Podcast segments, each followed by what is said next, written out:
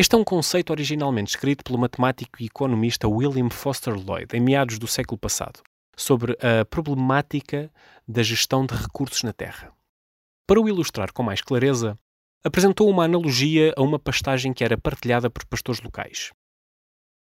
Os pastores tinham o intuito de maximizar a sua rentabilidade e por isso apostavam no aumento da dimensão do rebanho sempre que lhes fosse possível.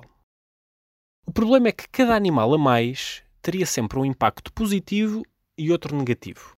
Positivo porque o pastor recebe lucro sobre cada animal a mais. E negativo, dado que a pastagem fica mais degradada quando se colocam mais animais.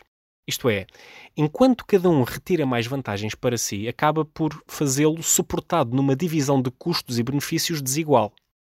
Na analogia, o pastor individual fica com todas as vantagens, mas as desvantagens são partilhadas entre todos os que fazem o uso da pastagem. Por isso, um pastor individual, quando toma uma decisão racional, pensa nos seus interesses e procura acrescentar mais uma ovelha na pastagem, e depois mais outra, e depois mais outra.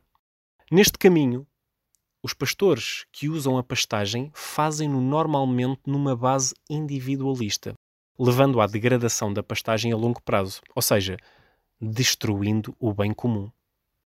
Um contexto que ainda hoje, passados tantos anos, persiste à nossa volta.